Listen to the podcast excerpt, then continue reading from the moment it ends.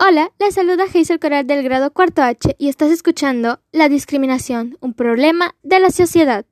Hoy hablaremos sobre una situación muy vista en nuestra sociedad, la cual es la discriminación. Todos hemos visto alguna vez a las personas haciendo comentarios poco agradables como Mira esa chola, esa negra, mira cómo habla, y los hemos tomado como algo normal o simplemente no hemos hecho nada para parar ello. Pero primero debemos saber qué es la discriminación, la cual es una práctica cotidiana que consiste en dar un trato de desprecio inmerecido a determinadas personas, que a veces no percibimos, pero que en algún momento la hemos causado o recibido. Pero, ¿por qué se da la discriminación en nuestra sociedad? Bueno, se da por tres simples factores. El primer factor es el miedo. Es la principal causa de la discriminación, porque las personas que sufren discriminación sienten temor a afrontar el abuso que reciben.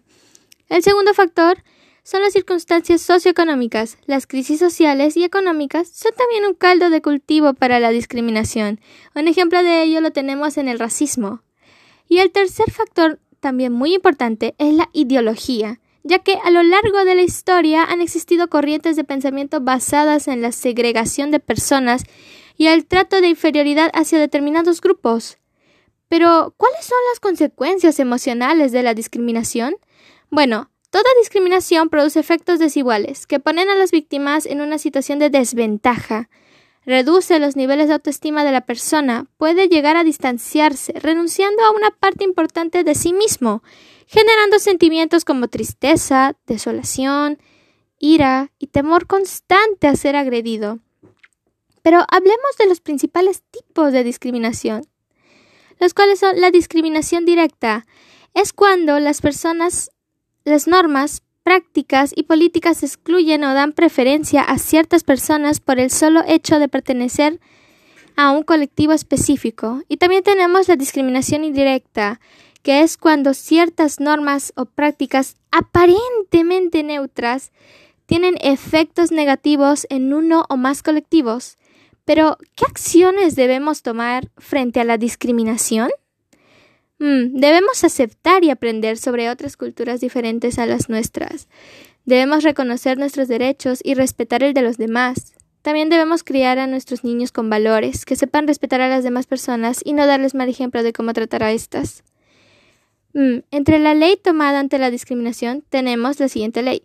Ley contra actos de discriminación, la ley número 27.270, el artículo 323 nos dice, el que discrimina a otras personas por su, por su diferencia racial, étnica, religiosa o sexual, será reprimido con presentación de servicios a la comunidad de 30 a 60 jornadas o limitación de días libres de 20 a 60 jornadas.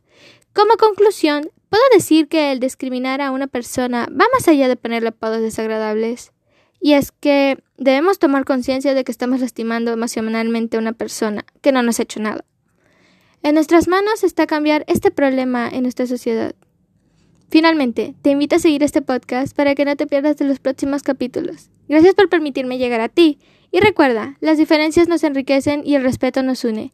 Nos vemos, hasta la próxima. Esto fue la discriminación, un problema de la sociedad.